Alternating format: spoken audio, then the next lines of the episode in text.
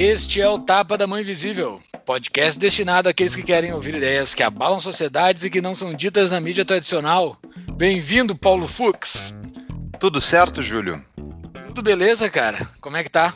Tudo beleza aqui também em Porto Alegre e hoje vamos falar com um, uma pessoa que desistiu de Porto Alegre, essa capital das oportunidades, e foi para a Holanda, é um dos nossos apoiadores lá do início Exatamente. Então, quem é o nosso convidado hoje, Júlio? Seja muito bem-vindo, Fernando Velho Dutra.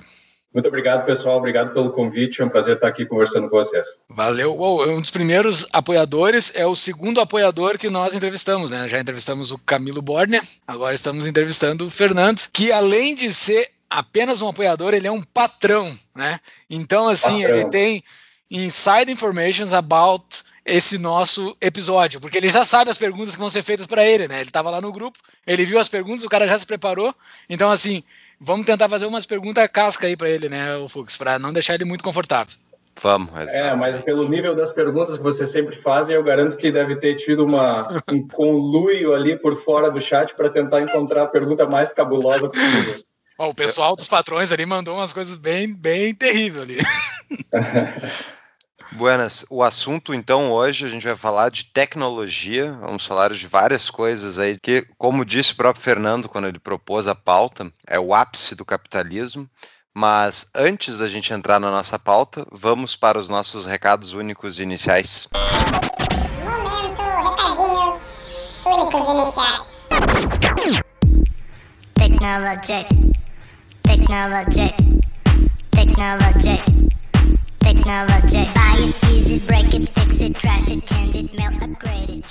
Paulo Fux, o primeiro recado é da nossa nova patrocinadora DBI Contabilidade. Ela mesmo, né? Exatamente. Então, quem quiser conhecer o serviço da DBI, quiser abrir empresa, enfim, tiver dúvidas, quiser consultar um contador, identificar uma demanda aí para justamente conseguir empreender nesse Brasilzão de Deus, conheça, Conheça a DBI Contabilidade. Tem no nosso site, tapadomainvisível.com.br barra DBI, uma entrevista com um dos sócios do escritório, né, ou enfim, na página principal do, do site ali tu vai encontrar o link da DBI.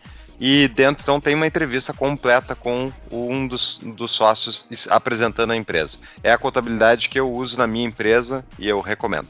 E esse episódio, hein, Fux, eu tenho uma dica para falar para ouvirem até o fim, porque ficou muito legal, muito legal mesmo.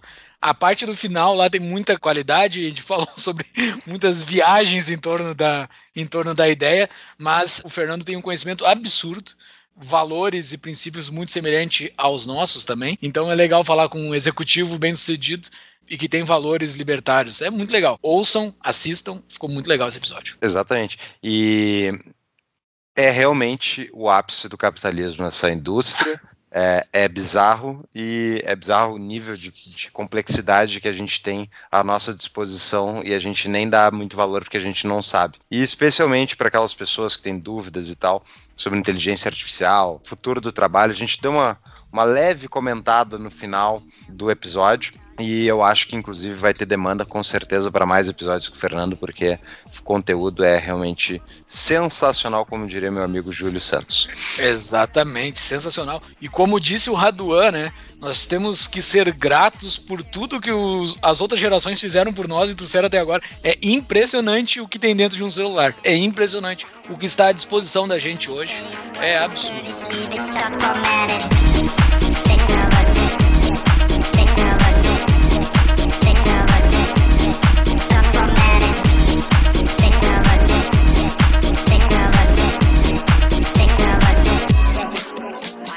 Quem quer contribuir para que a gente siga com esse nosso projeto, o nosso apoia-se. apoia.se barra tapa da mão invisível. É lá que você consegue contribuir para que nós consigamos manter esse nosso projeto. É lá que você consegue ter acesso ao Fernando, porque o Fernando é nosso apoiador desde o início. Então o Fernando tá lá, quer conversar com ele, entre lá no nosso apoia fala com o Fernando por lá, não vai, não vai procurar ele no Instagram. Procura ele lá. entre no nosso é, é, isso é o filtro, o filtro financeiro do Júlio. Pague! Pague o aluguel. Entre no nosso apoio, faça um apoio. Atingimos a nossa meta, a nossa segunda meta, que nós vamos comprar os nossos equipamentos. Já estamos em processo de compra para comprar os nossos equipamentos. Eu já comprei a minha câmera nova, aqui estou no estúdio 2 já, estúdio 2 de Mordor. Muito, muito feliz com essa nova aquisição. Vamos lá, estamos crescendo e melhorando o nosso produto, né, Fux? Exatamente. Então, para quem quiser apoiar o Tapa de outras maneiras, tem os nossos patrocinadores que a gente pede que vocês entrem pelos nossos links, tem tudo no nosso site. Tem a Amazon, então, para quem quiser comprar os livros indicados pelo Tapa, é só entrar no nosso site tapadamãoinvisível.com.br e na barra episódios vai ter então os links de cada show notes com os livros indicados. Tem as próprias show notes desse episódio e de todos os outros lá no site. Inclusive, né, Júlio, eu vou, que nem eu falei já antes, eu vou alimentar com um monte de coisas sobre a, a indústria de semicondutores e tal. Então, acho que vai ficar um show notes bem rico para aquelas pessoas que tiverem uma curiosidade intelectual maior sobre o episódio. Tem também os nossos canais do WhatsApp, Telegram, tudo no nosso site. Livraria com a nossa curadoria de que livros você deve ler para se informar mais sobre liberalismo, libertarianismo e outras cositas más. Artigos. Exatamente e e-mails, né, Júlio? Exatamente, nós estamos publicando bastante artigo ultimamente, então cadastre o seu e-mail ali para receber o artigo diretamente no seu e-mail. E nossas redes sociais, né? Instagram, Facebook, Twitter e YouTube. Quem está nos ouvindo por podcast, vai lá no YouTube, nos siga lá. Nós temos todos os nossos materiais em vídeo no YouTube, os mais recentes. E quem está aqui no YouTube, dê o joinha aqui embaixo, o like, ative o sininho, coisa arada toda que todo mundo sabe. Valeu, vamos voltar para o episódio.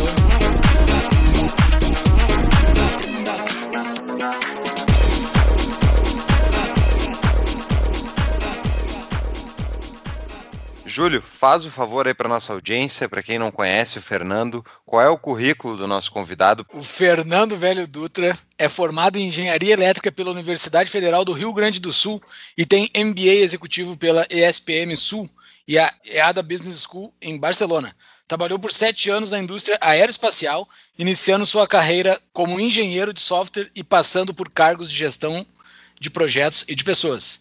Há cerca de dois anos se mudou para a Holanda, onde trabalha na empresa ASML, ou ASML, não sei como é que se fala, liderando um grupo de cerca de 140 engenheiros e cientistas desenvolvendo tecnologias para a indústria de semicondutores. A ASML é uma líder global em sistemas de litografia utilizados na fabricação de microchips. Fernando é um defensor da liberdade entusiasta sobre o impacto positivo que a tecnologia e a inovação podem gerar para a sociedade. Eita, bronca, que a gente tem muita coisa para falar. Eu só quero corrigir uma coisa que você, então, o que o Fernando falou. Eu vou já vou começar aqui com a treta.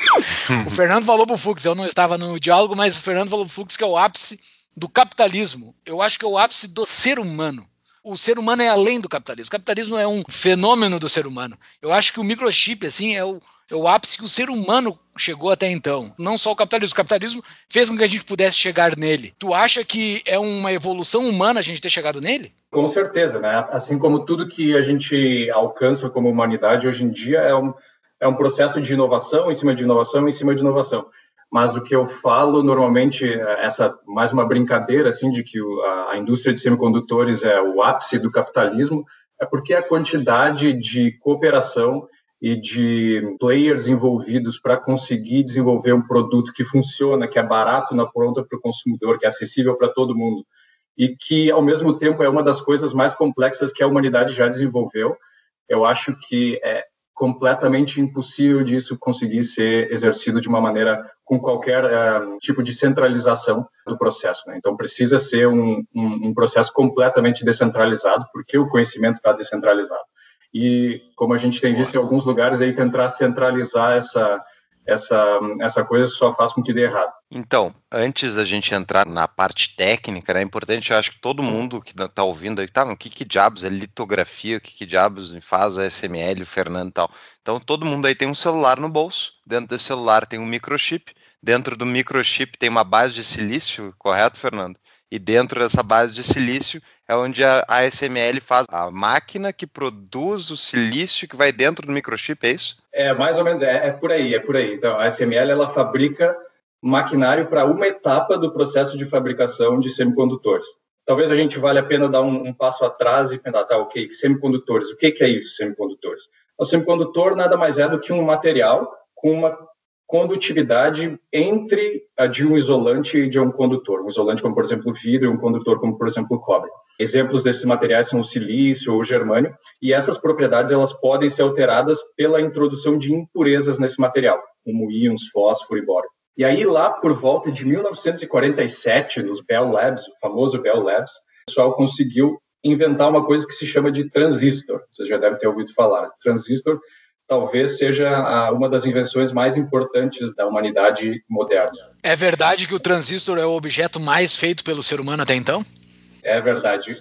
Eu tenho esse número na cabeça, algo em torno de 13 sextilhões de transistores já foram fabricados no mundo é, até hoje. Quantos transistores tem dentro de um celular, será mais ou menos? Olha, os chips mais avançados hoje em dia, para ter uma noção, o último chip A14 Bionic, que a Apple lançou agora, que está nos iPads uh, Airs, essa última versão, tem, se eu não me engano, 13 bilhões de transistores. What, what, what?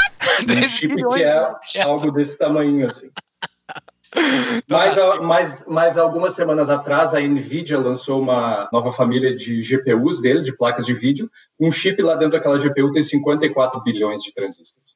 Então, assim, é uma coisinha desse tamanho e tu está colocando bilhões de dispositivos ali dentro. Né? Então, dá para entender como o processo é, é extremamente complexo. E essa empresa que eu trabalho, a SML, é a empresa que fabrica as máquinas que executam, como eu falei, um, um pedaço do processo a fabricação de semicondutores, de chips, é feito por empresas como a Intel, a Samsung, a TSMC, que tem ficado bastante famosa agora. E essas empresas usam as nossas máquinas para especificamente uma etapa do processo que se chama de litografia. É a etapa mais complexa do processo e basicamente o que ela faz é imprimir o padrão do chip que fica armazenado numa máscara, utilizando luz dentro do silício. Então, basicamente, ela usa essa máscara para imprimir o padrão do chip no silício. E esse padrão do chip nada mais é do que um conjunto de formatos geométricos, aquilo ali, que quando aplicado uma certa eletricidade, aquilo executa as funções que, que o circuito é feito para funcionar. É um assunto complexo, se, se você estiver boiando ouvindo, não tem problema, ouça de novo. Eu e Júlia, a gente se preparou vendo vídeos da SML, no YouTube tem, eu vou colocar tudo na show notes aí para quem quiser consultar. É realmente uma coisa espetacular, mas antes então a gente já deu um preâmbulo aí, Fernando, do que, que é a indústria como um todo, né? Mas vamos entender como é que tu, quem é, quem é o Fernando, como é que tu chegou nessa posição de estar aí na Holanda, gerenciando tanta gente, fazendo isso que tu faz. Então, a tua trajetória profissional, né, como alguém aqui do Rio Grande do Sul e tal, como é que tu foi parar nessa indústria? Para alguém que está interessado aí de talvez seguir uma, uma carreira nesse sentido, como é que funciona? Cara, eu acho que eu vim parar aqui simplesmente por causa do grande nível de globalização e de conexão que a humanidade tem hoje em dia. Como vocês falaram, eu trabalhava antes na indústria aeroespacial, que tem alguma coisa a ver com a indústria de semicondutores, a tecnologia também, mas eu nunca imaginei que eu ia trabalhar com isso. E algum tempo atrás, faz dois anos que eu me mudei para cá, eu comecei a ficar meio desiludido com aquela velha história, né? Alguns são corajosos suficientes para lutar contra a máquina, eu coloquei o rabinho entre as pernas e resolvi procurar alguma coisa além. Mas a verdade é que hoje em dia existe uma demanda, dá para dizer que uma demanda muito grande, até mesmo absurda, por profissionais qualificados em determinadas áreas ao redor do mundo. Então, quando eu comecei a olhar por outras oportunidades, basicamente existiam muitas oportunidades em diversos países. E um dos motivos que eu escolhi a Holanda foi, um, porque me interessei bastante para essa área de semicondutores, conforme estava pesquisando, eu disse, ah, talvez esse seja uma, um próximo passo interessante para a minha carreira, mas também porque, pelo meu ponto de vista, é um país que, de uma forma geral, consegue agrupar a liberdade de uma maneira que acho que é um dos países que mais, que mais liberdade se tem juntando as liberdades individuais com as liberdades econômicas. Claro que se a gente falar só de liberdades econômicas, é, Hong Kong, Singapura, Nova Zelândia vão estar muito maiores, mas a Holanda tem um nível de liberdade social que é muito bom. Então, mesclando esses dois, eu entendi que, que vir para cá ia ser uma escolha muito boa para mim, que me considero um, um libertário convicto. Então, é, maximização da liberdade é uma coisa que pesou bastante na minha decisão. O Fernando eu já citei uma vez aqui, só não citei por nome, mas já citei no, no podcast. O Fernando foi o único amigo meu que se prestou a ler os livros que eu recomendei sobre liberalismo, né? Porque todos os outros só foi por, por ouvir, né? O resto, o Fernando foi lá ler, ah, vamos ver se o Paulo tá certo nessas bobagens que o Paulo fica falando nos churrascos. E daí ele foi ler e leu Rothbard. E tu, tu, te considera um libertário, então, abertamente, assim? Não tem problema tu falar isso na Holanda? Não vai, não vai vir o governo te, te perseguir? Não, não vai vir. Até, por incrível que pareça, aqui as liberdades de expressão ainda estão mais ou menos conservadas. Ainda dá para falar todo tipo de bobagem sem ter perigo de ir para cadeia. Mas sim, me considero um libertário, com certeza, abertamente. Eu sou um defensor da liberdade quando Paulo me indicou o primeiro livro lá, A Lei do Bastiat, há quantos anos atrás? Há muitos anos atrás. Eu comecei a ler aquilo, demorou um tempo até eu ler o primeiro, mas depois que eu li o primeiro, aquilo foi uma bola de neve e eu não parava mais de ler. E aí fui picado pela. Eu tomei o Red Pill ali e depois não tinha mais volta. Ter uma renda extra é sempre importante. Agora na Mutual, além de lucrar investindo, você pode gerar uma renda adicional como agente autônomo de crédito. Traga bons tomadores e investidores e receba até mil reais por cada empréstimo ou investimento efetivado. Entre pelo link do Tapa para nos ajudar a medir o tráfego enviado para os parceiros. Conheça mais em tapadamãoinvisível.com.br barra mutual. Tem um negócio que ocorre nesse teu currículo, que é o seguinte tu é um cara que estudou engenharia na URGS, Universidade Federal do Rio Grande do Sul, um lugar que é voltado para o capitalismo e para e o autodesenvolvimento humano, assim, né? Provavelmente tu chegou nesse, nesse posto que tu está hoje por causa da URGS. Como é que tu chegou? Como é que alguém que é formado na URGS chega no, no ápice do desenvolvimento da engenharia humana? A URGS contribuiu para alguma coisa para ti mesmo? Ou, ou não? A principal contribuição que a universidade me trouxe foi aprender a aprender. É, com certeza, dentro de um curso da área técnica, tem muita coisa que seria muito difícil de aprender por conta própria. Então, eu acho que nessas áreas ainda a universidade ela tem muito valor. E a URGS, nesse, nesse sentido, é uma boa universidade com bons professores, bem preparados, e a cobrança é muito alta. Então, as pessoas se obrigam a aprender. A didática não é boa, mas a cobrança, então, os alunos normalmente saem com uma formação boa. Mas uma vez tu tendo saído dessa eh, eh, do ambiente acadêmico e entrando para a indústria, conforme as áreas que tu se especializa, tu acaba abrindo portas no exterior, por, justamente porque essas tecnologias elas, elas não falam língua. É, quer dizer, se tu fala Sim. inglês e se tu entende aquela parte técnica, tu pode ser empregado em qualquer lugar do mundo. É diferente, por exemplo, da minha esposa. Minha esposa é médica e ela agora vai ter que passar por toda uma etapa burocrática aqui no país falar a língua, porque ela precisa revalidar diploma, porque ela não é permitida de trabalhar aqui. Então, as carreiras nesse, nessa, nessa área de tecnologia, elas abrem um leque bastante grande e, e de um ponto de vista de gerenciamento de risco, se a gente pensar um pouquinho lá em Taleb e tal, me parece interessante porque ela minimiza o teu risco sistêmico de ficar 100% trancado no país que tu está. Tem algumas profissões que é extremamente difícil de sair, outras que é extremamente fácil. Então, é, da tecnologia está nessa área que é extremamente fácil hoje em dia.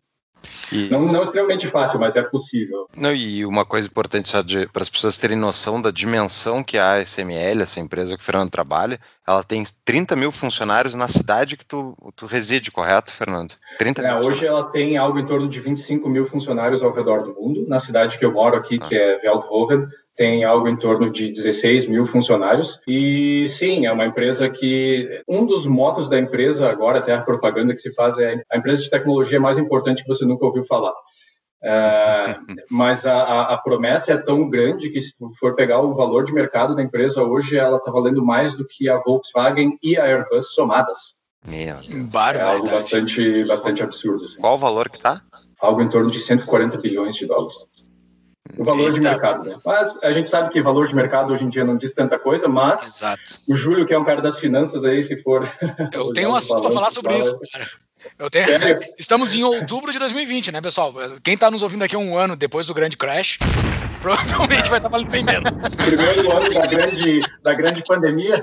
Essa, essa piada é, é, repetida, mas é boa.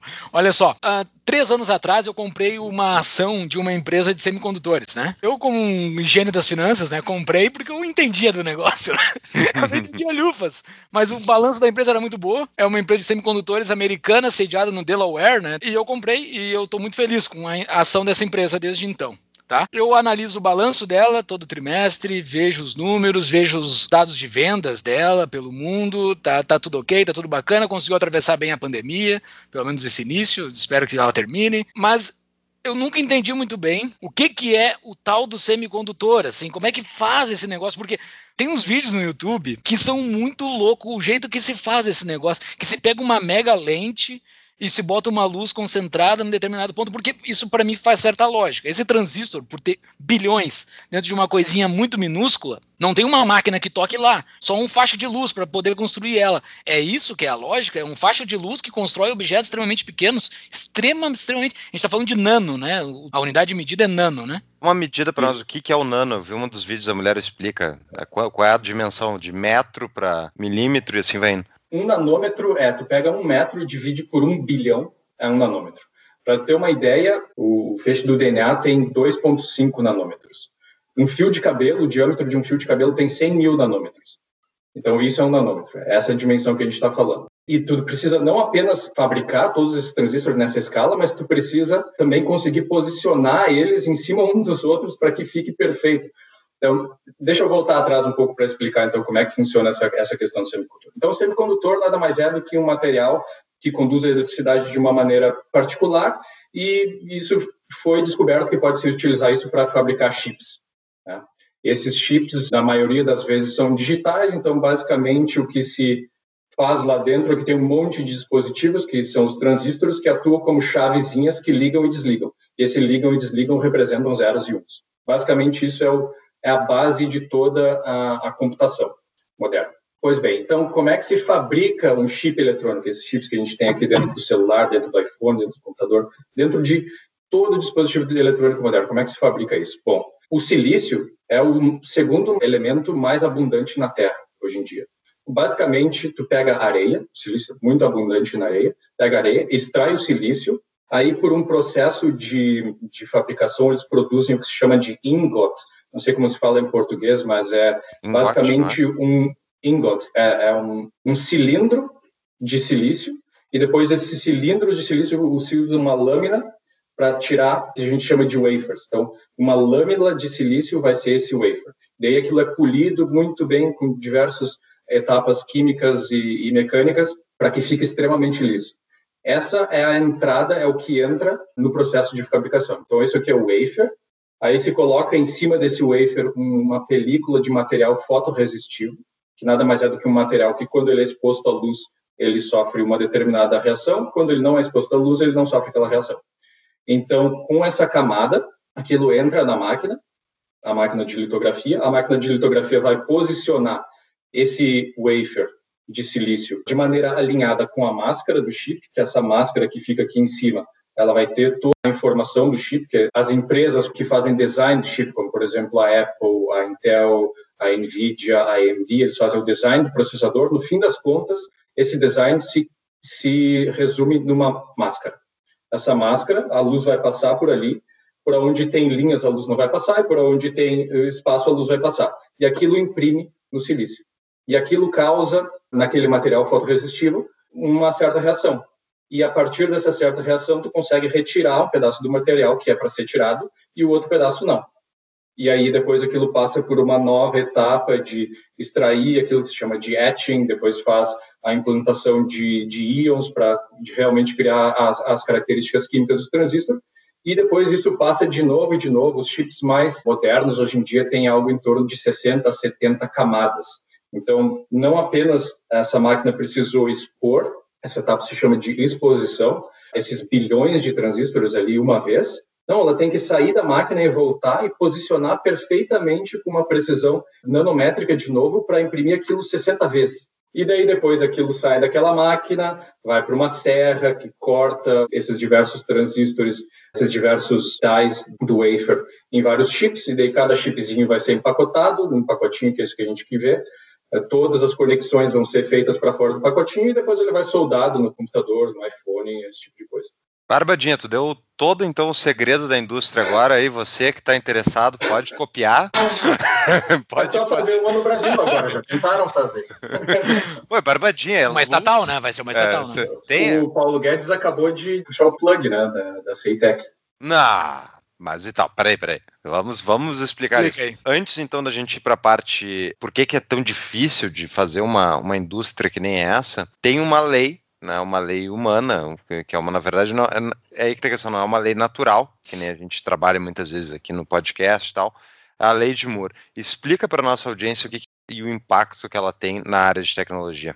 Pois bem, a lei de Moore, ela, ela não é uma lei natural, como tu bem falaste, ela é uma expectativa. É, nada mais é do que uma expectativa de que o número de transistores que cabe dentro de uma determinada área de um chip duplica a aproximadamente dois anos, a cada aproximadamente dois anos. Essa constatação foi feita lá em 1965 por um cara chamado Gordon Moore, que foi um dos fundadores da Intel. Em 1965 ele foi solicitado por uma revista que olhasse, olha, o que tu vai acho que vai acontecer nos próximos 10 anos na indústria de semicondutores? E ele começou a olhar como é que tinha evoluído nos últimos 5, 7 anos e ele viu um padrão aquilo ali. A cada dois anos, a cada um ano naquela época, a cada um ano está dobrando o número de, de transistores que cabe dentro da mesma área. Eu acho que isso aqui vai continuar por 10 anos. E ele escreveu aquele artigo lá numa revista. Deu os 10 anos e aquela previsão foi vista como absurdamente impecável, assim, funcionou muito bem. E daí depois aquilo ele revisou e foi reajustado para cada dois anos. E impressionantemente essa lei de Moore continua válida até hoje. Então, desde 1965 até hoje, o número de transistores que cabe dentro de um chip eletrônico vem se multiplicando exponencialmente dessa maneira. E isso significa o quê? Significa que os chips vão ficando mais rápidos, mais eficientes em termos energéticos, mais baratos. Então, no mundo dos chips, quanto menor, melhor. Basicamente isso. E isso é algo extremamente interessante porque tem gente que chama isso de uma, é uma self-fulfilling prophecy, uma, uma profecia que se autoalimenta, né? porque isso virou um movimento tão grande na indústria que hoje, ou desde então, todos os players da indústria sabem que eles têm o dever de fazer com que a lei de Moore continue viva, senão eles vão falir. Sim. Então, é, é impressionante como isso se tornou uma força absurda de mercado que move uma indústria hoje de 480 bilhões de dólares, a indústria de semicondutores mundial hoje, é movida por essa lei de Moore que é, é um processo totalmente descentralizado, envolvendo milhares e milhares de players fazendo coisas completamente diferentes, cada um buscando o seu lucro, que no fim das contas vem trazer para a gente as maravilhas do mundo moderno e da inovação e do bem-estar. Então, é, eu acho isso extremamente fantástico. Tá, mas é, deixa eu voltar, então, um aspecto aí. Ouvindo outros podcasts, eu tenho ouvido muito do, do Joe Rogan, e, enfim, comentaristas políticos de forma geral, Tipo, ah, essa ideia de que a gente tem que ter todos esses gadgets, tem que ter sempre o celular mais novo, tem que ter, tipo, essa obsessão em trocar o aparelho pelo mais novo, a coisa mais rápida e tal. Isso, tipo, de alguma maneira, tem muitas pessoas que falam que isso é prejudicial no sentido da sociedade e tal. Então, tipo, eu acho completamente discutível isso, mas meu ponto é qual é a importância, então, para a sociedade toda. Tu vê como um bem isso, essa, esse ganho de velocidade, esse ganho de capacidade, e tipo, em termos. Se fosse pegar pelo argumento mais altruísta, né? A gente sabe que as empresas estão buscando aí o lucro que nem tu falou. Mas, tipo, qual é o impacto positivo que, a, que tem na sociedade essa indústria perseguir a lei de Moore? Bom, veja, isso nada mais é do que o avanço da tecnologia. Assim como serve para a área eletrônica, serve para a área de petróleo, serve para a área de qualquer coisa. E basicamente o que está acontecendo aí é um aumento de produtividade. Se a gente quisesse continuar com a mesma quantidade de, eh, de produtos que eram produzidos há, há 20 anos atrás, a diferença é que eles iam ser absurdamente mais baratos hoje. Talvez um pouco menos por causa da, da, do não, tão, não tanto ganho de escala, mas basicamente o ponto principal desse argumento é que é uma escolha do ser humano. Cada pessoa escolhe aquilo que ela vai fazer com os seus recursos, a sua propriedade. Lembram da Cap Rate? Dos mesmos empreendedores da Cap Table, uma outra opção de investimentos renda fixa através do mercado imobiliário. A Cap Rate permite que você invista no mercado imobiliário a partir de mil reais, com a segurança desse mercado e rentabilidade atrativa pré-fixada. Entre pelo link do Tapa para nos ajudar a medir o tráfego enviado para os parceiros. Conheça mais em tapadamainvisível.com.br barra cap. Então, Fernando, estava comentando sobre a inovação tecnológica e tal, que, enfim, a indústria toda, como um todo, essa que tu participa, ela permite, enfim, essa a lei de muro, como ela impacta, como ela está crescendo num ritmo significativo e permitindo a gente ter acesso a todos esses equipamentos tecnológicos inovadores que a gente tem. Tem uma frase do meu filme predileto, que é o Interstellar, do Christopher Nolan, que eles, numa frase no início do filme, que o cara comenta sobre como é que eles chegaram numa situação meio apocalíptica, que é a do início do filme, e ele comenta que, olha, na, na época de vocês, sempre tinha inovações tecnológicas, sempre tinha um novo gadget, um novo aparelho, e isso fez com que a gente chegasse aqui nessa situação apocalíptica. E tem muita gente que tem essa percepção de que a gente, ao perseguir essas inovações tecnológicas, a gente está, de alguma maneira, consumindo o planeta ou consumindo a nossa própria humanidade. Qual é a tua visão sobre isso? Bom, é possível que a gente esteja caminhando a nossa própria eh, em direção à nossa própria extinção? Sim, é possível. Uh, tem muita gente hoje em dia preocupada, por exemplo, com a questão da inteligência artificial. O que, que vai ser a inteligência artificial depois que se passar a singularidade, né? ou seja, depois que a inteligência artificial, que os computadores ficarem mais inteligentes que o ser humano. Será que eles vão se virar contra o ser humano? Será que não? Tem um monte de debate em torno disso, mas o meu ponto é que, independente de qual será o futuro, ninguém tem como prever, ninguém tem como saber, e no, no momento, ou seja, no hoje, ninguém tem o direito de obrigar ninguém a fazer algo de uma maneira diferente. Eu, como pessoa, decido aonde que eu quero alocar os meus recursos. A empresa, com as suas pessoas, os seus proprietários, decide onde vai alocar os seus recursos. Então, se eu quiser comprar quatro, cinco celulares, ou se a empresa quiser vender isso, vender aquilo, enquanto eu não estiver violando a propriedade privada alheia, ninguém tem o direito de ir lá e fazer alguma coisa contra ela. Então, assim, na minha opinião, na minha humilde, humilde opinião, esses, eh, essas previsões apocalípticas, elas sempre estiveram a, em torno da gente a água ia acabar, depois o petróleo ia acabar, e aí agora a gente, o mundo, o mundo sempre vai acabar de uma maneira diferente e nunca acaba. Então eu, eu tenho um ponto de, eu, o meu ponto de vista é mais positivo e eu vejo a tecnologia como melhorando a vida das pessoas mais e mais e não levando a gente a um, a um ponto sem volta. Hoje eu estou estreando o Estúdio 2 de Mordor, aqui no Estúdio 2, com a minha câmera nova, tudo tá tudo novo aqui para quem está nos vendo no YouTube. Vim até com a minha camiseta do Star Wars, pensando nesse mundo futurístico. eu ia comentar ela. O Júlio se animou tanto com o negócio e veio até eu com animei a camiseta do Star Wars, porque a gente vai chegar nesse mundo, naves, máquinas servindo a gente, papapá. E daí, assim, nessa minha câmera nova que eu acabei de comprar, tá cheio de chips novos, tá cheio de coisas que eu não faço a mínima ideia que tem aqui dentro. Provavelmente tem um chinês me vendo nesse exato momento, me hackeando.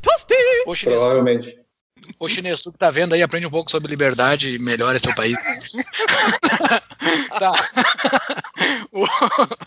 Mas assim, o chip hoje tá por tudo, tudo tem chip, né? Até o que não tem chip, a minha caneca aqui, ela não tem chip, o meu copo ele não tem chip, mas ele foi feito de uma forma muito barata porque a máquina que fez ele tá cheia de chip. Então tudo, nós chegamos nesse ponto hoje que tá tudo cheio de chip. O alicerce desse nosso mundo hoje, pelo jeito, é o chip como o Pondé falou, e é uma frase que eu já citei aqui algumas vezes, que nós temos o, o Homem das Cavernas nos espiando pelo buraco da fechadura o tempo todo. E chegamos em 200 anos, passamos por um patamar de vida completamente inimaginável, toda a população está com acesso aos bens básicos, ou boa parte da população, coisas que nós nunca tivemos isso anteriormente, e está tudo aparentemente nesse nano objeto em cima disso. A gente pode perder ele em algum momento, a gente, a gente não está arriscando demais botar tudo em cima disso, porque é um negócio difícil de se fazer, né? É, embora seja feito de forma muito em escala e tudo mais, mas é difícil de se fazer. Não é o exemplo do lápis lá que o Milton Friedman dá. Ninguém sabe fazer um lápis, mas a sociedade em conjunto consegue fazer um lápis. A gente não está alicerçado em cima de algo que talvez a gente possa ficar sem em algum momento? Essa é uma pergunta bastante interessante e acho que vale comentar sobre a consolidação que essa indústria teve nos últimos anos. Então, lá quando a indústria começou, na década de 60, 70, existiam muitos mais players, muitas empresas produzindo chips, as empresas faziam o design dos chips, faziam a fabricação, faziam a venda, às vezes produziam até os produtos que iam utilizar os chips uh, por si mesmos, como a IBM, por exemplo. Mas os investimentos necessários para conseguir seguir a, a lei de Moore, conseguir cada vez mais fazer chips menores, eram cada vez maiores. E esse mercado foi cada vez mais se consolidando em poucos players. Tanto é que hoje em dia a gente tem três grandes players mundiais que fabricam os circuitos de lógica, que são os processadores que a gente fala, que é a TSMC de Taiwan, a Samsung da Coreia do Sul e a Intel dos Estados Unidos. Se tirar esses três grandes players, os outros fabricam os chips menos avançados. Então, é verdade que grande parte da nossa tecnologia, grande parte da humanidade hoje está em cima desse pequeno número de empresas que consegue fazer esse tipo de tecnologia.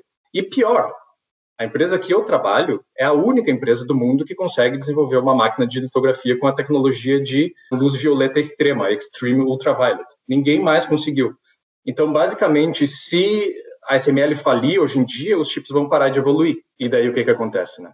Eu acho que, na pior das hipóteses, sempre existe vários planos B por causa da natureza mercadológica do sistema e porque quando um player cai, outro vai surgir, eventualmente. Mas em sistemas altamente centralizados como a China, por exemplo, isso é um problema muito grande, porque tem uma dependência política muito grande. Por exemplo, a China hoje está numa luta muito grande com os Estados Unidos com relação a essa área de semicondutores. As máquinas mais avançadas para a produção de semicondutores foram proibidas de ser exportadas para a China. A SMIC, que é a maior empresa chinesa que fabrica uh, chips, o governo americano, há pouco tempo, há poucas semanas, instituiu uma necessidade de licença especial para que se possa vender, qualquer, qualquer empresa americana possa vender alguma coisa para a China.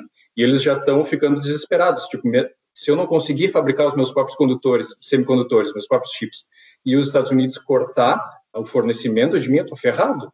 Porque a China hoje em dia é o maior consumidor de produtos eletrônicos, ela também é o maior produtor, e, no entanto, grande parte da produção que acontece dos chips ou é feito fora da China ou é feito dentro da China por empresas estrangeiras. Então, a China tem um roadmap para tentar ficar independente nessa questão de semicondutores até 2025. Só que isso, os analistas de mercado têm uma, uma dúvida muito grande com relação a isso, porque é muito difícil. É, é, é uma tecnologia que demanda investimentos monstruosos, mas também demandam um know-how monstruoso e muito tempo de pesquisa. Não vai ser em questão de cinco anos que eles vão conseguir passar produzindo um pouquinho, algo em torno de 6% daquilo que eles consomem, para produzir 100%. Isso é só uma, uma, uma questão. Né? Então, sim, existe uma consolidação muito grande na indústria. A gente, os alicerces, eles são poucos e pode ser que devido aos grandes uh, ciclos que tem nessa indústria, a gente desabe em algum momento, mas, dada a natureza mercadológica, eu acredito que quando um vácuo surgir, alguma coisa vai tomar conta daquele vácuo e, eventualmente, vai, a, a, humanidade vai continuar no caminho que está lá. Deixa eu até aproveitar e já fazer, então, a primeira pergunta de patrão. Momento, patrão, pergunta! No caso, é a pergunta do Felipe Castro, então, quem detém as reservas de semicondutores né, e o impacto disso na geopolítica global e no preço dos bens de consumo da alta tecnologia. Então, por exemplo, carros da Tesla. O que, que une esses fatores diferentes nesse caso dessa indústria? Na verdade, não tem uma, uma reserva de semicondutores. Né? Como eu falei, o principal material que é usado na indústria de semicondutores é o silício, e o silício é o, é o elemento, o segundo elemento mais abundante na Terra. Então, com relação a recursos naturais, eu acho que não tem muito problema. É, talvez o que ele esteja comentando seja com relação às baterias, né, que daí as reservas de lítio e tal já não são tão abundantes. Tem algumas reservas em alguns países, como por exemplo na Venezuela, na Colômbia, se não me engano, reservas grandes de lítio e tal. Mas isso é um pouco a parte do, do, da indústria de semicondutores que a gente estava falando. Mas a geopolítica interfere pesadamente nessa, nessa indústria, com certeza, pelo fato de ter poucos players, pelo fato de ser algo extremamente complexo e pela importância gigantesca que tem na geopolítica, né? e na macroeconomia. Então, algum movimento por parte de uma potência grande pode causar impactos gigantescos a determinado país, sim, com certeza. E a outra questão aqui que eu queria abordar é justamente a tu comentaste na a descentralização do conhecimento. É isso eu acho que vai mais para um conceito hayekiano, então, a ideia de que o conhecimento está disperso na sociedade, e por isso que o planejamento central falha versus o empreendedorismo e livre mercado, né? porque ninguém detém, ninguém consegue unificar todo o conhecimento humano a ponto de determinar de cima para baixo como é que é que vai funcionar, por exemplo, uma indústria que nem essa. Mas o Brasil vem tentando, né, Fernando? Tu até ia comentar que o Brasil vem tentando fazer sua própria indústria de semicondutores, então eu queria que tu usasse isso de exemplo para explicar essa questão do, do uso do conhecimento na sociedade do Hayek, cujo artigo eu vou colocar nas show notes. É, exatamente. Isso que aconteceu no Brasil e que vem acontecendo há muito tempo é o Estado dizendo o que é importante para o país, o que é importante para as pessoas e dizer que a gente tem que alocar recursos para determinada indústria, porque senão o Brasil vai ficar para trás, esse tipo de coisa.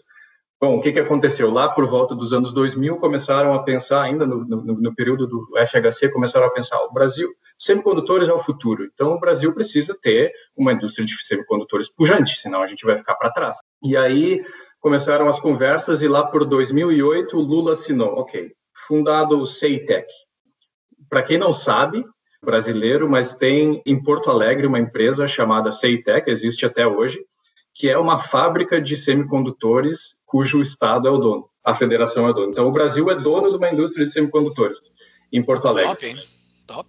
Que top, né? Só pena que nunca deu certo. Por que, que tu foi é, embora? Um chip. Podia ter ficado aqui e produzir é, um chip em Porto Alegre.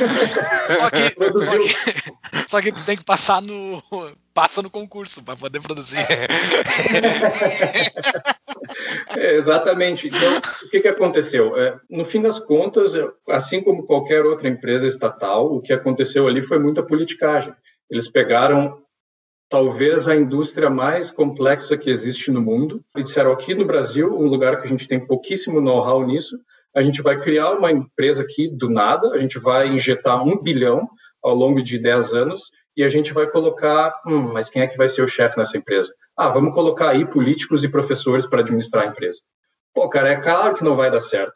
E aí, além de tudo isso, não tem know-how, não tem os equipamentos. O Brasil é um país extremamente fechado, extremamente difícil de importar tecnologia, de, de importar maquinário, de fazer negócio com outros países. É impossível, é completamente impossível de um país sozinho conseguir strive, conseguir prosperar nessa indústria.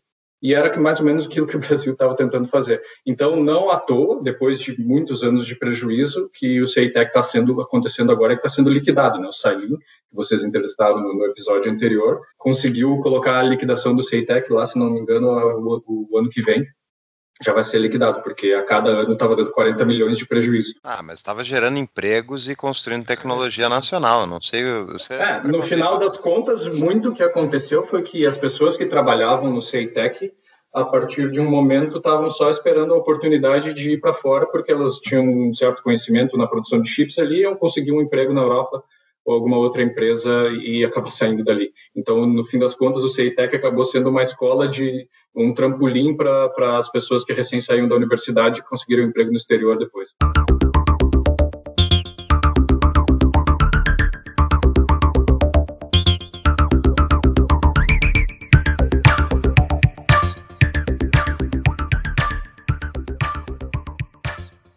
Mas e essa questão do conhecimento, assim, tu comentaste, né? Tipo, a SML tem pessoas trabalhando ao redor do mundo, cooperando para fazer isso, mas a, a, a SML é uma parte entre várias dessa cadeia, né?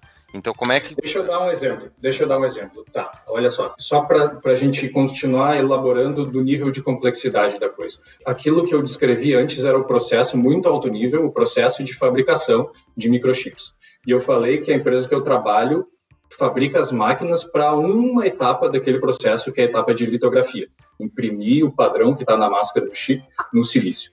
Essas máquinas são muito complexas. Tem gente que fala que é, um, é possivelmente a máquina mais complexa que a, que a humanidade já desenvolveu e, e, de todos os tempos.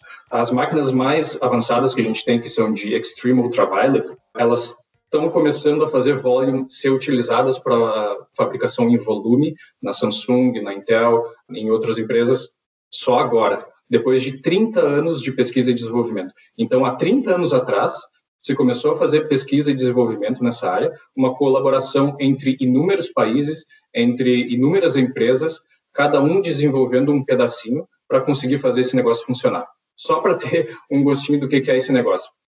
Se chama EUV, Extreme Ultraviolet. O principal fator que faz com que a gente consiga imprimir coisas pequenas num chip de silício é o comprimento de onda da luz que se usa para passar dentro daquela máscara e imprimir no chip. Do tempo, a indústria foi diminuindo esse comprimento de onda.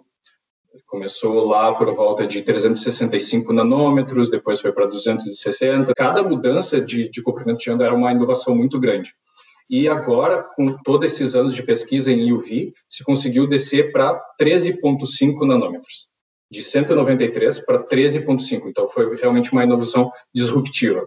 O problema é que é muito difícil de gerar essa luz nesse comprimento de onda.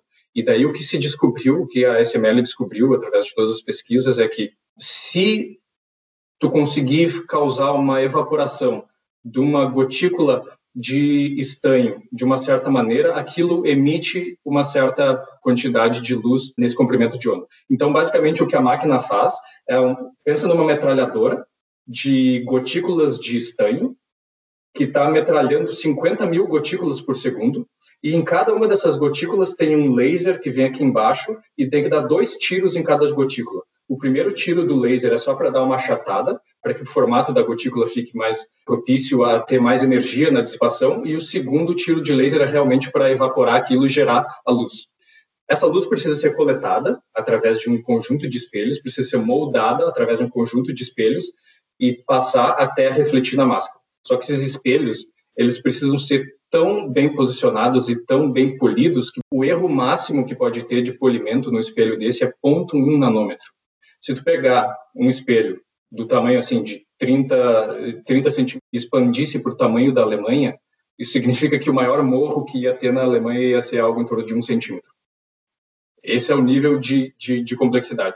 E eles precisam ser tão bem posicionados que se tu, em termos angulares, esses espelhos precisam ser tão bem posicionados que significa que tu conseguiria mirar num alvo daqui da Terra até a Lua com uma precisão de um centímetro. Say what? Meu Deus do céu. Então, Se eu tivesse mentindo passa... pra mim aqui, eu ia estar acreditando, porque é distante da minha realidade. Isso é uma coisa. Se estivesse falando que são aliens que fala isso, eu acreditaria também, porque isso é muito distante. Cara, que loucura isso, velho. E isso precisa acontecer de uma maneira extremamente robusta e extremamente rápida para que seja economicamente viável esse Sim. processo. Né? Então, então, esse é o nível de complexidade. E isso aí não tem como uma pessoa fazer sozinho, como uma empresa fazer sozinho, como um país fazer sozinho.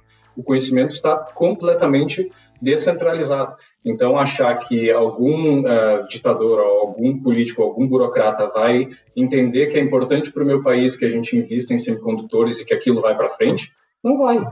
Não é assim que funciona. E essas empresas são empresas de capital liberado, pode de capital aberto, todo mundo pode comprar. Não, sim, são empresas privadas. Delas... São empresas privadas. Sim, sim, com exceção das chinesas. Não, não, uh, do, do, mundo normal aqui, nosso.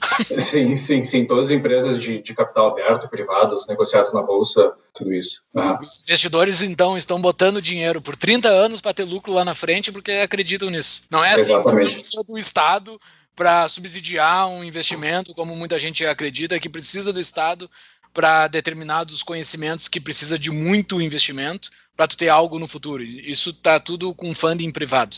Ah, não vou dizer que tudo, né? Assim como qualquer outra indústria tem uma certa parcela de lobby ali e eventualmente eles conseguem alguma alguma boquinha do, do Estado para fazer algum Sim. investimento, mas é mínimo em comparação com o investimento que precisa ser feito para desenvolver uma tecnologia dessa. São bilhões e bilhões e bilhões de dólares. Para ter uma noção, hoje em dia uma fábrica dos nodos mais avançados para imprimir, por exemplo, chips a 5 nanômetros, o custo de uma fábrica dessas é algo em torno de 20 bilhões de dólares. Para uma fábrica. Barbaridade. Incrível mesmo. Incrível, isso é muito incrível. E daí, assim, tá, tem esses chips, esses negócios extremamente pequenos que pouquíssimas pessoas conseguem entender pouca gente consegue entender como se faz um lápis, ninguém consegue entender como faz um lápis, ninguém mesmo consegue entender como faz um chip, tá? Então, esse chip é um negócio muito pequenininho, muito, muito, muito distante, assim, da nossa realidade, que o nosso cérebro consegue entender. Existem aquelas teorias que dizem que a China ou outros países estejam hackeando o Ocidente, não por meio de software, mas por meio de, de hardware. Que o negócio é tão complexo que eles conseguem colocar hardwares no meio dos nossos chips que nós temos, uh, que conseguem mandar informações para eles que softwares não conseguem pegar, porque o hardware tem algo ali no meio, naquela complexidade toda, que eles conseguiram botar. Tu acha que é possível ter isso? Sim, sim, completamente possível que eles coloquem que o designer do chip coloque um backdoor dentro do chip ali que seja que esteja enviando informações que tu não faz nem ideia.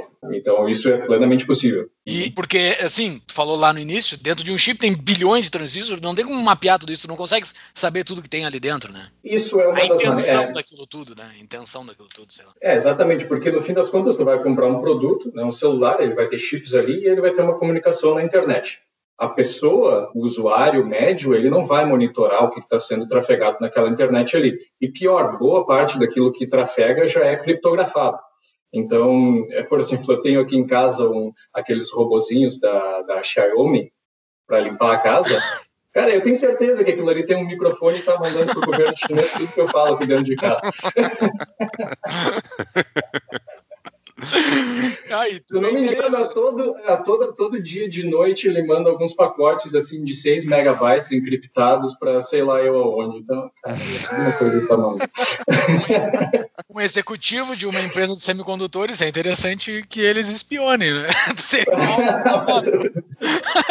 Vai que tu comenta com a tua esposa, ah, eu acho que eles vão vender a empresa, não sei o que. Não, mas não Essa é- mandarim. Essa é a grande estratégia, é de espalhar robôs que limpam a casa na casa de executivos da SML informações. Mas deixa eu aproveitar, então tu já, já respondeu uma parte da pergunta, mas deixar bem mais claro assim, para as pessoas que não entendem, tá? tipo, pergunta do patrão, outra do João Hornburg. Por que é impossível criar uma empresa de semicondutores no Brasil? Digamos, esquece o Estado, uma indústria privada. Por que, que hoje a gente não conseguiria fazer uma indústria de semicondutores aqui? Olha, Eu acho que não é impossível, é possível, mas é muito difícil. Por causa da complexidade e das barreiras de entrada, precisa ter um investimento muito grande, precisa ter um know-how muito grande, precisa ter as pessoas certas, precisa ter muito tempo e precisa ter as conexões mercadológicas certas para tu conseguir colocar o teu produto dentro de determinadas empresas. Tipo assim, digamos que eu no Brasil invento uma nova metodologia de imprimir chip e eu quero vender minha máquina para a Intel. Não é assim que funciona. Foram anos e anos de negociação. Não é do nada assim, ah, eu tenho uma máquina nova aqui, coloca lá no teu processo. Não, cara, só um pouquinho. Vai ficar anos em negociação ali para conseguir ter um aceite de alguma empresa de que eles vão colocar alguma coisa diferente dentro do processo deles que está funcionando. Então, não é que não dê para ter uma indústria de semicondutores no Brasil, até tem algumas empresas de semicondutores no Brasil. Tem ali em São Leopoldo, se não me engano, a HT Micron, tinha o Ceitec e tal, mas para ir do nível de tecnologia que eles estão desenvolvendo hoje até a, a- a ponta da tecnologia, que é o que a gente tem dentro dos smartphones hoje, por exemplo, dentro dos computadores, é um gap muito grande. Um gap muito grande. Я твой слуга, я твой работник.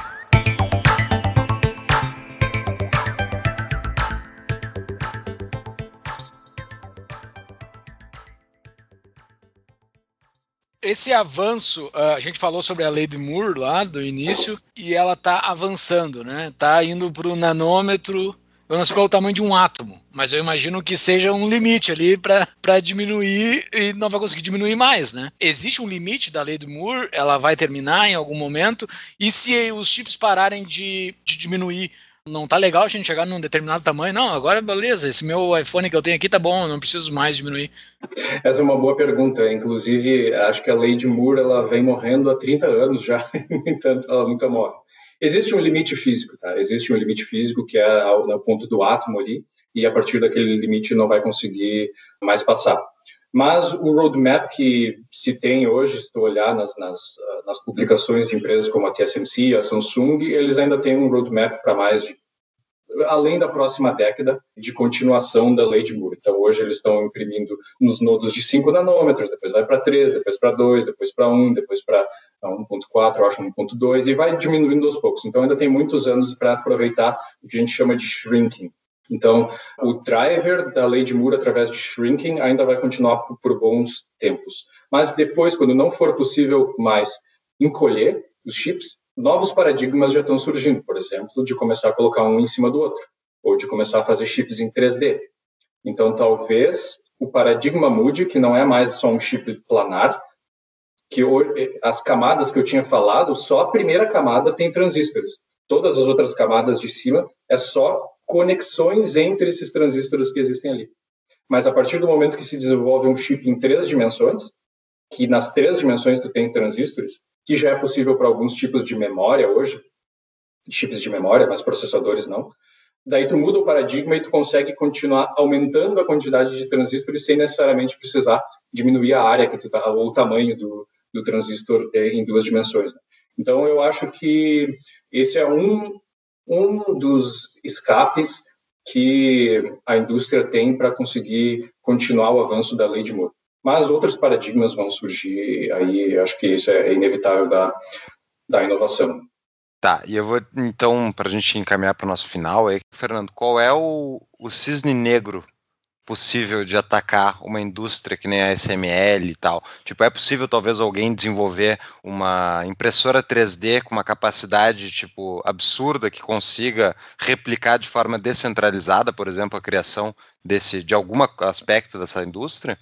Tipo, qual é, é o que pode, tipo, essa, porque essa, tu olha para essa indústria assim, tipo, o porte dela, o que ela está fazendo, quantidade de conhecimento, obviamente, tem associado, mas é absurdo, mas tiveram já várias inovações tecnológicas que dominavam, né? E daí do nada veio um, um, um cisne negro do nada e tirou completamente o poder econômico dessa indústria. Existe essa possibilidade na tua visão? Isso lembrar, né? Esse podcast vai ficar publicado ad eterno, né, até acabar a humanidade. Então, cuide nas previsões. Não, com certeza, vai continuar. Nessa indústria, apesar de, de ela estar bastante consolidada, a competição é muito forte, né? E mesmo a SML sofre uma competição bastante forte. Mas o cisne negro aí, eu acho que sim, pode ser que em algum momento surja alguma coisa como um substituto. Porque hoje em dia as barreiras de entrada são altíssimas, então um novo player surgir fazendo o mesmo tipo de coisa de uma maneira melhor ou mais eficiente é difícil. Não é impossível, claro, mas é difícil. O surgimento de novas tecnologias é bem possível. Existem algumas pesquisas tentando fabricar chips de uma outras maneiras, não utilizando litografia, mas né, utilizando outros processos. Mas são tecnologias bastante incipientes ainda. E entre essas tecnologias saírem do estado de pesquisa, passarem por uma startup até chegarem em fabricação de volume, tem muitos anos pela frente. Né? E o que eu acho é que é, essas indústrias eles sempre estão olhando para ver, que, ok, o que está acontecendo ao redor que eu preciso prestar atenção para que eu consiga continuar aqui. Tem um livro muito bom do Andrew Grove, é um dos CEOs da Intel. O livro se chama Only the Paranoid Survive. Apenas os paranoicos sobrevivem. E ele fala nessas coisas como 10 times change, mudança uh, 10 vezes. Ele dá um exemplo disso, uma mudança que ele precisou fazer da Intel, que eu não sei se muita gente não sabe, mas a Intel, quando ela foi fundada, ela era uma empresa de fabricação de memórias. E só depois que os japoneses começaram a dominar a fabricação de memórias através de um processo mais eficiente, conseguir preços mais baixos. Esse Andrew Grove, ele começou a ver, opa, as coisas estão mudando aqui, a gente precisa sair da fabricação de memória e ir para outra coisa. O que é essa coisa? Ah, daí eles inventaram o microprocessador que é o que a gente tem hoje em tudo. Então, sim, podem surgir cisnes negros. É, a, a, graça do cisne negro é que a gente nunca sabe como é que ele vai vir, quando que ele vai vir. Mas o que precisa acontecer é sempre estar atento a essas mudanças gigantescas que podem aparecer a qualquer lado né, com relação à tecnologia, porque é completamente inesperado. E, além de completamente inesperado, esses inesperados hoje em dia estão cada vez mais acelerados. Como será que vai ser daqui a 10 ou 15 anos, quando a inteligência artificial tiver encontrando soluções que a nossa cabeça não consegue imaginar. Vai ser muito mais rápido. Então, pode ser que a partir dessa época a gente tenha cisnes negros a cada semana. Então, não tem como prever. Isso é, é realmente um tema muito interessante e até filosófico, mas eu acho que ainda vai demorar um bom tempo aí, algumas décadas para a gente chegar lá. Ah, esse, esse tema é muito legal, né? Porque entra na filosofia do negócio. Porque é que eu não sei se tem a ver com a relação do chip, mas a computação quântica também está entrando nisso, que pode mudar tudo, né? Eu não faço a mínima ideia o que é computação quântica. Eu tô falando um negócio que falam, porque eu não sei o que é. É um mundo tão distante da gente que eu não sei o que é. Mas eu sei que pode chegar e pode mudar tudo. Mas não vamos, vamos entrar em computação quântica agora, né? Porque senão vai não, ter não, outro eu, episódio. Não, mas eu. Exato, é, eu só quero saber, isso, isso pode ser um cisne negro? É, é, disso que pode vir? Eu acho que não. Eu acho que a computação quântica ela vai substituir algumas aplicações dos semicondutores como a gente conhece hoje, mas não todas. E quando isso acontecer, vai ser daqui a muito tempo. Hoje, hoje em dia, o computador quântico ainda está bastante longe de algo comercialmente viável. Vai poder fazer algumas coisas, mas mesmo o pessoal que pesquisa e desenvolve computação quântica na, na IBM, eles sabem, não, o computador quântico não vai substituir o computador normal por completo. Mais uma última coisa, um termo que tu falou no meio de alguma resposta tua, e tu é um cara profissional da área, tu acha mesmo que a gente vai alcançar a singularidade? E explica um pouco, pessoal, o que, que é a singularidade e como é que a gente sabe que a gente atingiu ela? então vamos, é, a gente já entra no aspecto mais filosófico. Eu particularmente acredito que sim, que a gente vai alcançar a singularidade e eu acredito que vai ser algo em torno de 30 anos. Eu estou junto com, com no time do, do, Ray Kurzweil, que é o CTO do Google, que acreditam bastante nessas coisas. 2050. Daqui a 30 anos. É, é, é a minha previsão, né? mas tem bastante, varia bastante. Tem gente que acha que é daqui a 10, tem gente que acha que é daqui a 100, mas basicamente a singularidade ela é o momento a partir do qual o computador fica mais inteligente do que o ser humano. A inteligência artificial ela é dividida basicamente em três ramos. Uma que é Artificial Narrow Intelligence, ou seja, a, a, a inteligência artificial que é feita especificamente para fazer uma coisa, uma task, para jogar xadrez, para dirigir um carro, para aprender o que, que eu gosto mais de comprar na internet para que ele me mostre as propagandas no Google. Depois tem o Artificial General Intelligence, que é a inteligência artificial geral, é quando ela assume uma capacidade similar à do ser humano.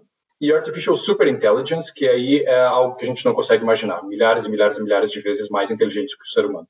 E a grande chave disso tudo é que qual vai ser o freio a partir do momento em que a inteligência artificial passar a ser mais inteligente que o ser humano e consiga aprender por conta própria aquilo que ela realmente quiser, tendo toda a informação do mundo disponível num microsegundo e memória infinita e processamento infinito. Qual é o limite disso? Então, essas são coisas que a gente não consegue imaginar. Eu acho que o ser humano tentar imaginar como vai ser, como as coisas que uma superinteligência artificial conseguiria inventar, é como uma mosca tentar prever o que, que um humano iria inventar. Então, é, tem muita coisa por vir. O que dá para dizer é que eu acho que a gente, do ponto de vista tecnológico, a gente está vivendo num, num uh, what a time to be alive. muita, muita coisa interessante acontecendo em paralelo e cada vez mais rápido. E eu acredito que essas mudanças vão vir para o bem. Não todas vão vir para o bem, mas eu acho que é, vai ser cada vez melhor com o passar do tempo. Isso é o. Otimista, previ... otimista. Você não, otimista, otimista. É? é, é isso, isso é o o Oscar Wilde, no livro A Alma do Homem sobre o Socialismo, ele no final do livro ele prevê que a humanidade, a partir do momento que a inovação tecnológica chegasse a um nível máximo, a gente teria robôs fazendo todas as atividades que uh, manuais, braçais e enfim, tudo que não fosse criação cultural e artística e a humanidade poderia então finalmente se dedicar somente à cultura e à arte e às coisas belas da vida e não precisaria mais se preocupar em construir coisas e tal. Isso ele escreveu, sei lá, 1890, mais ou menos. Eu não sei, na verdade, a data exata, mas sei que no século XIX. Tu acha, para encerrar, tu acha que a gente pode chegar nesse ponto, Fernando? Eu acho que a gente está se encaminhando com direção a isso. Vai chegar um momento em que energia elétrica vai ser algo tão abundante que vai ser praticamente grátis, os robôs vão ser tão avançados que não vai precisar mais ter quase nenhuma intervenção humana para um processo de fabricação extremamente complexo e até a distribuição dos bens produzidos vai poder ser automatizada. Então, é aquela velha questão do futuro do trabalho, né? O que, que as pessoas vão se preocupar em fazer quando a automação tirar toda a necessidade da intervenção humana sobre a produção? É o que, que o ser humano vai fazer. De novo, eu me enquadro no grupo de pessoas que acha que a gente vai encontrar muita coisa boa para fazer, seja arte, seja turismo, seja aproveitar mais a vida. Basicamente, as coisas vão ficar mais baratas e mais abundantes. Por que, que a vida vai ser pior? As pessoas vão ter mais emprego na fábrica, o mundo vai acabar? Não, Nunca foi assim. É aquela velha história dos quando a luz elétrica surgiu, os produtores de vela ficaram Sim. pé da vida, né? Quando o computador surgiu com o tecladinho aqui, os produtores de máquina de escrever ficaram pior ainda. Quando o carro veio, os produtores de carroça, o que, que vai acontecer com os nossos funcionários aqui que fabricam os carros? Vão ficar sem emprego. É, mas essa é a natureza da imolação. Sai uma coisa para entrar outras. Sim, excelente. Muito bem. Ótimo Mas isso tudo pode cair nas mãos erradas. Deixa eu ser pessimista. Isso tudo ah, pode cair nas mãos erradas, né? O Júlio está numa obsessão com a China. Não, não só a China, pode cair nas mãos erradas. Pode o Biden tomar conta, a Kamala pegar essa tecnologia toda. Pode cair nas mãos erradas. Exatamente. Não é à toa que a China investe tanto em inteligência artificial. Exato. É, pode cair na mão do Partido Democrata, pode cair na mão do PT. O PT pode voltar, vamos voltar no Bolsonaro. Uhum.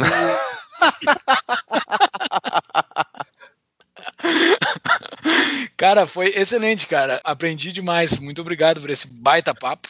Ah, muito bom mesmo. Eu, eu também muito obrigado, Fernando.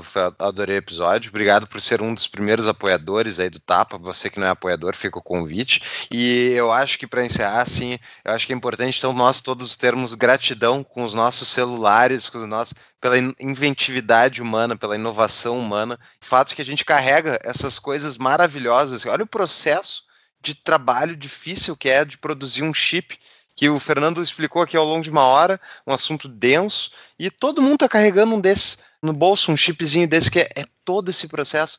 E as pessoas ainda reclamam do capitalismo. É tipo é inacreditável, é falta de gratidão por ignorância, eu acho, tá? Isso por é. ignorância. É, não, exatamente. É como que tanta complexidade consegue, no fim das contas, virar algo que é extremamente acessível a todo mundo. Eu digo que se eu acho que se o Estado nunca tivesse se intrometido na, em viagem espacial, a gente ia estar tá indo de férias para a Lua hoje já tranquilamente. Ah, boa, bom insight. e quando a gente fala aqui de apoiadores é top, olha aí, esse é um baita exemplo. Ó. Os dois que já vieram aqui são pessoas que tiveram um papo excelente, Camilo Borner e o Fernando. Nós tivemos um baita papo, então apoie, entre no nosso grupo de apoiadores para ter contato com pessoas mais top que nem o Fernando. E outra coisa, ah. Fernando, tu falou que a gente vai chegar em 2050, então nós vamos ver em vida, nós três, provavelmente, 2050 eu vou ter 64 anos, em 2050 a gente chega nessa maravilha toda que os robôs nos servem, e a gente só vai trabalhar pra cultura, a gente vai fazer quantos episódios por dia daí, Fux? Porque a gente só vai fazer tapa. eu acredito nisso, inclusive eu apostei com a minha esposa que isso vai acontecer.